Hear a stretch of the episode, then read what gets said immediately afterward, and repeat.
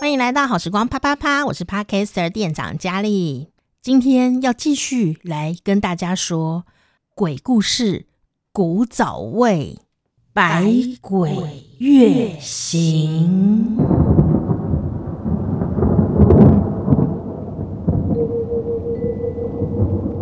百鬼月行。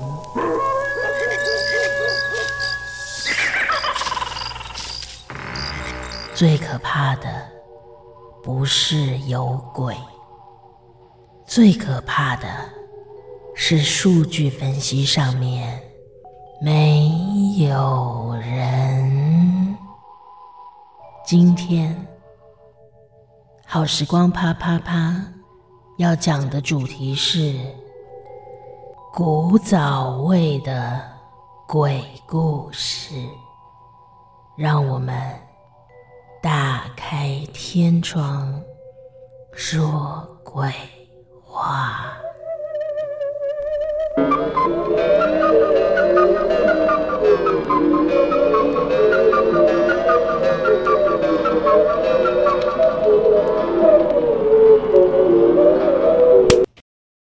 好啦，卖人家假鬼假怪啦！那七月都过了，还要在那边装神弄鬼，想安怎？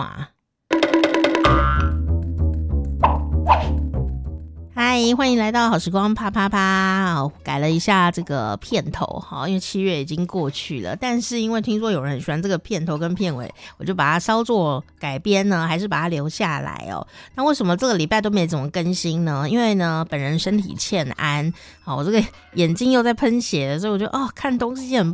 不舒服哦，呃，而而且我不是因为用眼过度，我就是全身血管都很不行这样哦，所以天气变冷的时候，我觉得整个人很衰弱哈，就好像好像这个这个。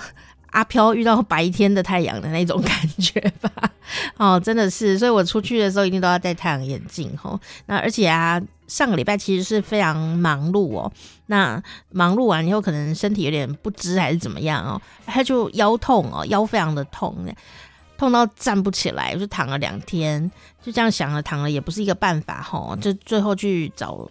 呃，中医诊所呢来看哦，那幸好呢还遇到了很棒的中医，因为第一次去看有点紧张，因为在一个人生地不熟的地方看医生哦，幸好呢没有发炎，然后骨头也没有歪掉啊，原来是气挤在那个地方。人体真的很有趣诶，就是它没有受损，但是呢，它的气挤在某处的时候，你会。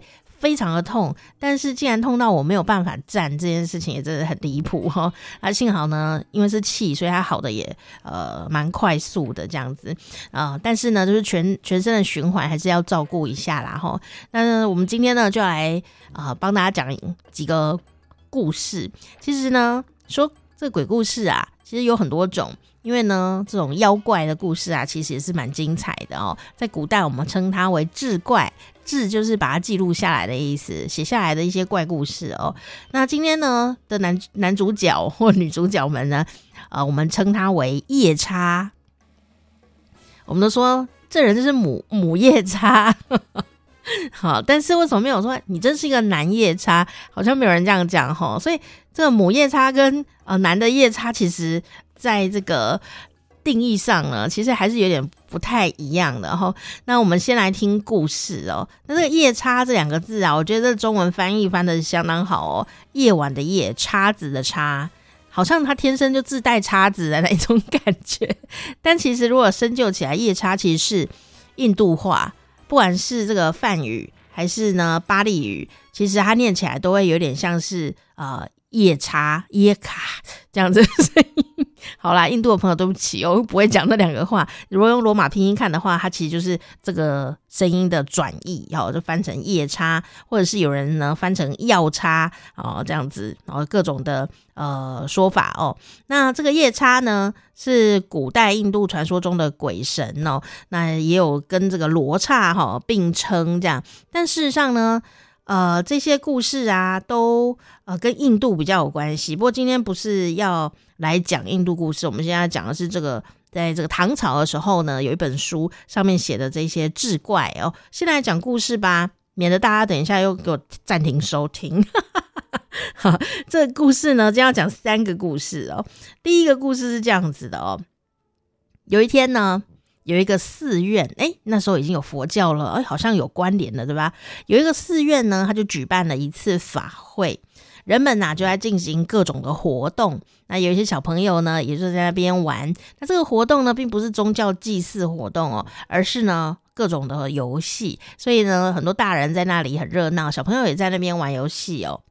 有一个十岁左右的小朋友呢，他正在爬高高的竹竿，他就爬呀爬啊爬呀爬，那爬到了上面呢，诶，在那边耍着玩的时候呢，因为他爬很高，突然呢，有一只像老鹰一样的妖怪就咻飞来，小孩就被抢走了，诶，哇，这个大家啊。只能说他大惊啊！所有人都吓到了，终止了所有的活动哦，四处啊寻找小孩的下落，但是呢，仍然找不到小孩在哪里。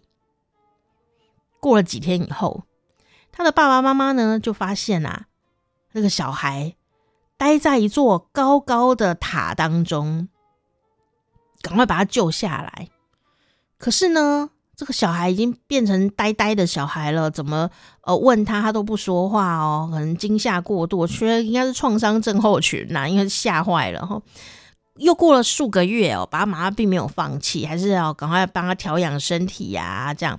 结果呢，小孩的身体呢就慢慢的恢复了健康，诶，他就可以说话了。他就问他说：“你怎么不见了啊？你是被谁抓走啊？”啊，就小孩就说。我是被一个寺庙里的壁画里面的飞天夜叉一样的妖怪带走的。哦，原来是这样。那爸爸妈妈又继续问他：“那你怎么没有变瘦还变胖呢？”啊、结果呢，小朋友就讲说：“夜叉每天都有给我东西吃。”这个飞天夜叉啊，并没有说他自己是谁，来自何方。但是呢，他每天呢、都把他当小宠物一样，还喂他吃东西。事实上呢，他对他很好哦。然后呢，这个爸爸妈妈听了以后啊，当然还是很担心哦，会不会夜叉又要来把这个小宠物给带回去呢？但是过了十天左右啊，这个小孩就完全健康。康复了哦，所以呢，爸妈也比较不那么担心。不过，我想他应该以后都很不希望小孩哦爬高高哈，他又被看到又抓去当宠物了哦。那这个是呢，从这个《尚书故事》呃这一本书里面呢出来的这样的一个小故事哦。不过说到这个小故事啊，我就想到哦，最近台湾或者说一直以来好像都有这一些新闻哦，很惊悚。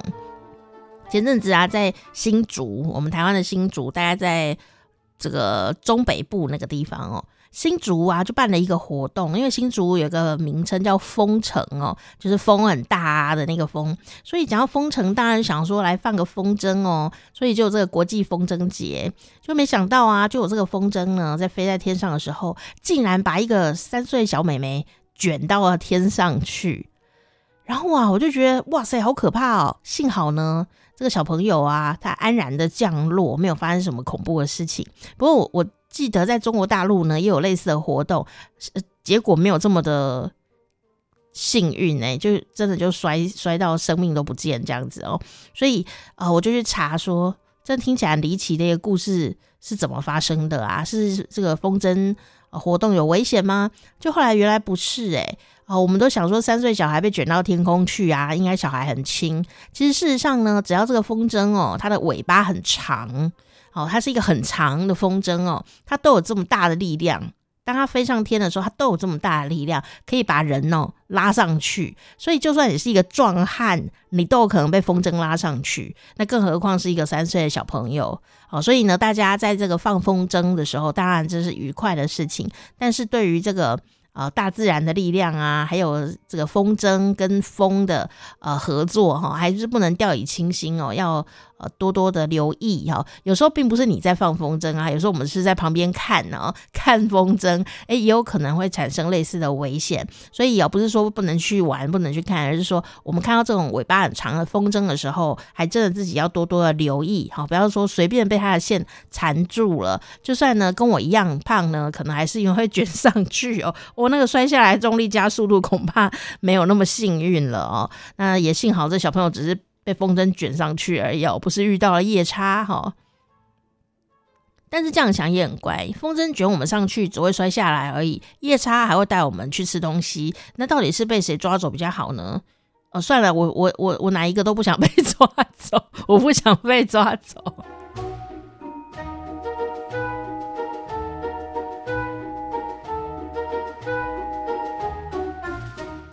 第二个故事是这样子的哦，这是一个宋朝呃宋朝的丞相夫人的侄子啊，叫做郭大。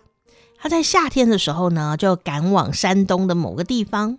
当时月亮高挂天空，路有辉光，就亮晶晶的。我们连续讲好几个故事，都是月亮很亮的时候哦。那走到了半路呢，这个骑马嘛哦，马忽然受到了惊吓，呃，这样。结果呢，这个郭大，哎，边打也没笑，就打不要叫，不要叫，这样安静安静。当然呢，他已经受到惊吓，你还打他，怎么会有效？但是呢，郭大也觉得怪怪的，因为动物很敏感，尤其是马很敏感哦。他就觉得，嗯，他到底在吓什么吓呢？左右前后，他就来寻一寻。他觉得左边好像有什么地。东西在看他哦，那等他呢定睛一看呐、哇塞，不只是马吓到啊，他也吓得差点从马上面掉下来啊。他的旁边呢，这个左边啊，是一个瓜田，有一座瓜田，就种瓜瓜的哈。那这个瓜田呢，里面有一个怪怪的东西，我们就叫它怪物吧。身高丈余，一丈呢，大概是。三公尺多一点点哈，三点三三三三三三三公尺这样。以现在的度量衡来看，哇，三公尺很高哎，My God，像一只大蝙蝠，但是它不是蝙蝠侠，而这个头啊，像驴驴子的头哦，那也是很像马呢哦。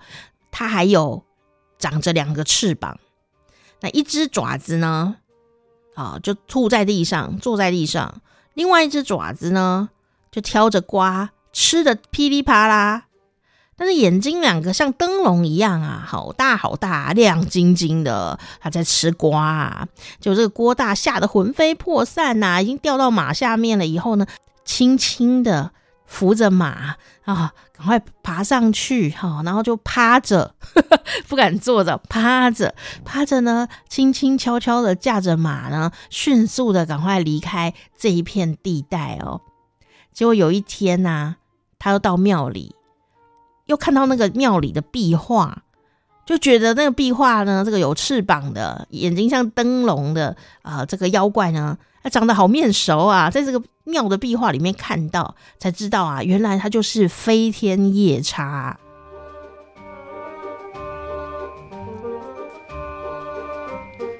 这个故事呢，来自我们上一次有跟大家分享的，就是《夷坚志》哈这一本古书里面呢，里面讲的，诶，虽然不同年代哦，但是他们讲的夜叉呢，都是怎么知道他是夜叉的呢？都是从寺庙的壁画上面哦认出来说夜叉，诶，所以我就觉得很有趣哦，就是佛教还没有传进中国大陆的时候啊，是否有夜叉这样的一个？形象跟生物呢？如果人从来没有看过这个长相的呃生物的话，或者是这样的一个精怪的话，那我们还会被他吓到吗？他还会出现在生活里面吗？所以这也是一个很有趣的事情哦。就是说，大家可以查查看，如果你有空的话，再来告诉我。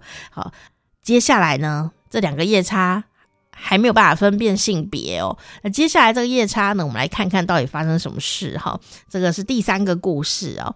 说啊，这个江南呐、啊、有一个吴同学，他曾经啊就在贵溪这个地方娶了一个刘小姐做太太。就过几年以后啊，因为你知道古时候人读书不是只是为了读书啊，他也算是一种找工作的方法哦。后来呢，这个吴同学呢就被任命为哦雁门郡这个地方哦的一个县的县令。那当然呢，他就会带着他太太刘氏一起去上任。那这个刘氏啊，就刘小姐。刚刚嫁给吴同学的时候呢，是一个非常娴淑柔顺的女子哦。但是不知道为什么，几年后就变得非常的暴躁，而且很暴力。稍不如意呢，她就会勃然大怒，殴打仆人，殴打婢女哦，甚至呢用牙齿哦把仆人啊咬得鲜血直流，还在生气。那当然啦、不管你是不是她老公，看到有一个人这么奇怪又很凶悍，还咬仆人哦，当然对他的爱就会越来越低。渐渐的呢，就开始有点讨厌了这个太太哦。但是我要先插播哦，如果你的亲人，然后你的长辈，忽然之间脾气变得这么的暴躁，以前不是这样，忽然这样，然后有些动作很奇怪，他有可能是失智哦。那也有可能你要带他去看精神科，因为他有可能呃各种原因，营养不良啊啊，或者是退化啊，这些都有可能造成他的精神上面跟以前呢非常不同。哦，所以不是说哎呀怪怪的，赶快把他带去 庙里面弄一弄哦。啊，当然这也是一个方法，不过我觉得。去庙里前呐、你先带他去给医生看一看是比较实在的、哦。有时候他就会呃什么看到鬼啊等等的，有可能他其实是营养缺乏或造成了一些精神啊神经传导上面的问题，都有可能哦。好、这个插播完毕哈、哦。有一天呢，这个吴同学啊，跟雁门郡这时候他已经是县令了嘛，县长了、来跟雁门郡的几位军官呐、到野外去打猎，猎到了很多狐狸跟野兔。就把它放在厨房里面。那第二天呢，这个县令那就外出了哦。哎，结果没想到他太太呢，竟然偷偷溜到厨房里，抓起这个狐狸呀、野兔啊，直接生吃啊，又不是沙西米，直接生吞活剥啊，就这样，这把它吃掉都不用煮哦，真省事。结果呢，这个先生就回来啦，县长回来了啊，吴县长回来就说：“哎呦啊，昨天那些。”啊，猎来的野味呢？哎，都没有人敢讲话，太太也不讲话，他就觉得很奇怪啊。那东西去哪？那么多那么多狐狸跟兔子，哎，谁把它偷去卖？结果呢，县令就很生气，就问丫鬟，就丫鬟呐，就偷偷的说，是夫人，夫人把它都吃光了，而且还生吃啊！哇！这时候县令才发现，太太是不是变妖怪啊？以前他就不是这样，现在还会生吃这一些带毛的动物哦。他就开始怀疑这件事情。十多天之后呢，有一位县里面的官员呐、啊，送给县令一头鹿，小鹿斑比。那当然啦、啊，怎么有点可爱啊？所以呀、啊，他就把它当做宠物。那县令呢，就是吴同学啊。他就把这一只小鹿呢放在院子里面养，但是他心里有别的盘算，他就跟太太说：“啊、我要出远门了，那这一头鹿呢，就麻烦啊，夫人您呢，好好照顾它。”就夫人当然说是遵命。然后呢，就这样子假装要出远门了，要去办公了。结果他没没有出门啊，他出去以后呢，又赶快绕回一个僻静的地方来偷看。就没有想到呢，太太刚刚看起来温良恭俭让的哈，还说是遵命。结果老公一不在啊，哇！太太呢，卷起了袖子，你知道古人穿古装的那古人卷起袖子，没有看过女生卷起袖子啊、卷起袖子，然后忽然眼睛呢，就忽然哦，单眼皮变双眼皮，双眼皮变成铜铃眼，瞪得很大，好像要干嘛一样，要开干了，跟平常都很不一样哦。就没想到呢，这个已经变成铜铃眼的太太呢，忽然之间呢，就冲向了庭院，手刀冲向庭院，左手。就整只鹿把它抓起来，哦，右手呢啊，听众朋友这段限制级哦，你要自己脑补哦。左手就把鹿呢给扯起来，然后右手呢直接哦伸进去鹿的身体里面，把鹿的内脏哦，就这样掏心挖肺的拿出来，直接吃啊，好生哦！看到这个情景啊，老吴非常的害怕哦。县令就是吴同学，老吴非常害怕，他吓到。瘫软在地上起不来，哎，因为这个状态的要拍成电影的话，一定是限制级哦，而且可能还是邪点电影啊，那种 B 级片的那种概念。哇塞！而且你要想，他是穿着那种中国古装哦，结果呢，他就躺在那里啊，瘫了一阵子。过了半天呐、他觉得这样不行。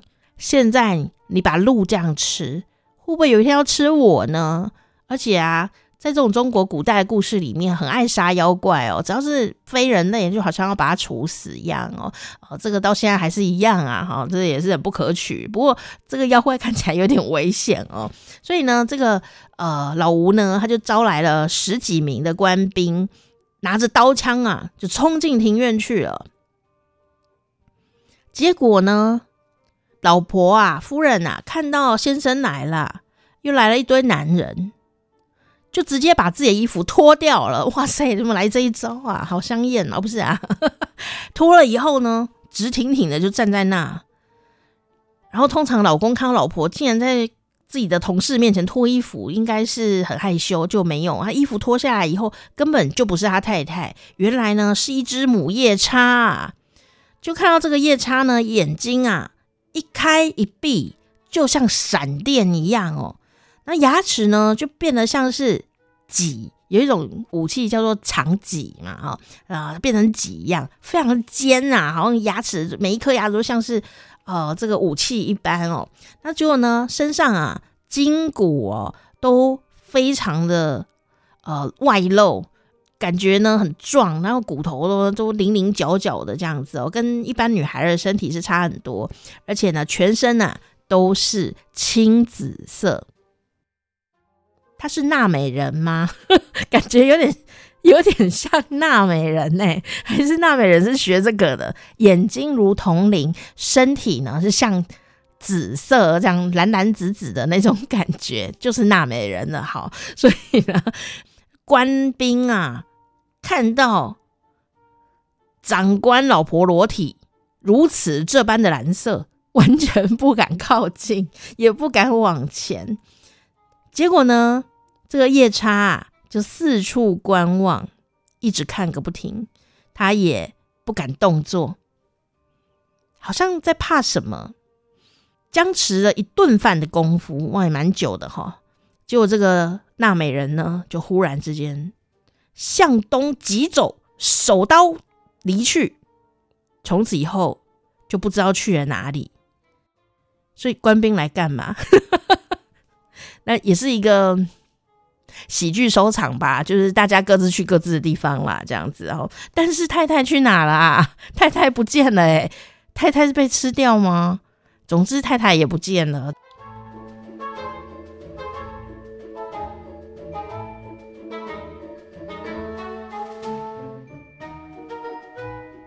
好，这个故事呢，就是来自哦唐朝的《宣示志》。宣呢，就是宣传的宣，室内的室，志就是记录的意思嘛。好，也是一本书。哦，唐朝的宣示志啊，是张读读书的读。张读呢所写的一本书，里面也是有很多的志怪故事哦。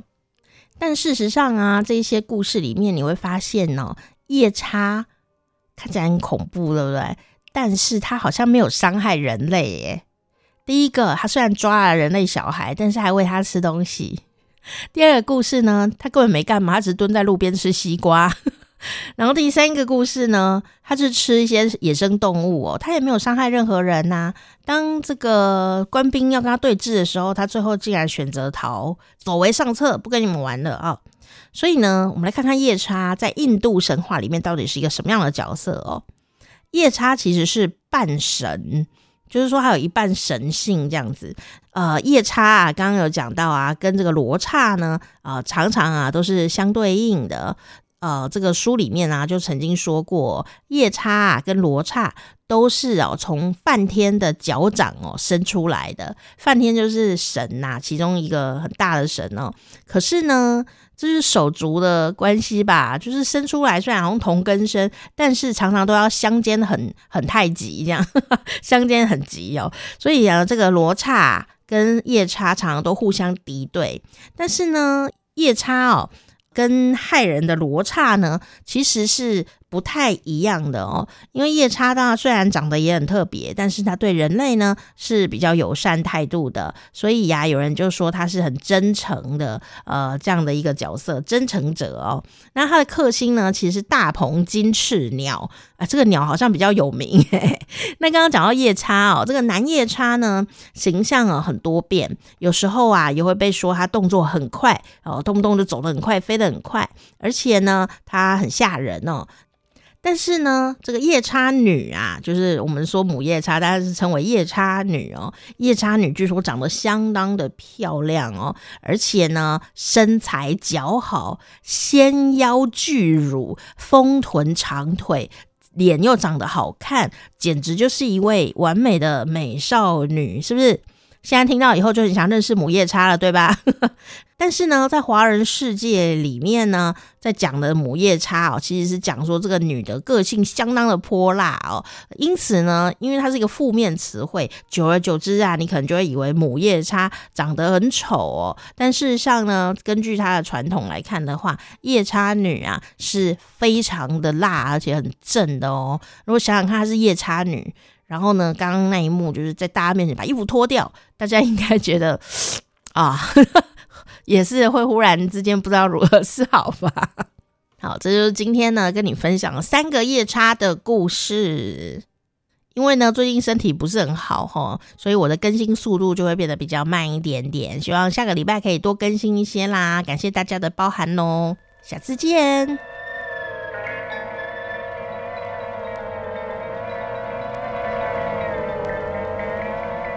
以上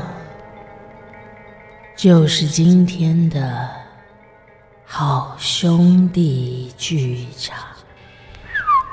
半夜不做亏心事，夜半不怕鬼敲门。你还不订阅？难道？不算亏心事吗？没有订阅，好时光啪啪啪，你敢回头吗？